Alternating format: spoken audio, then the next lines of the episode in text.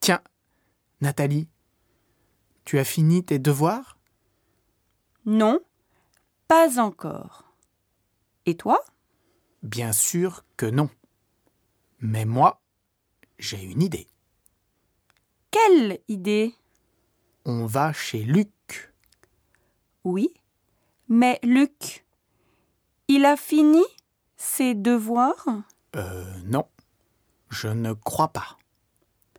Alors, pourquoi on va chez lui Si on fait nos devoirs ensemble, on finira plus vite.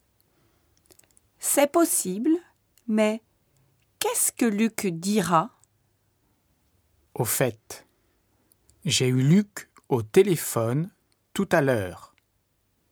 Et on a parlé de toi. Il a besoin de ton aide. C'est pour ça que...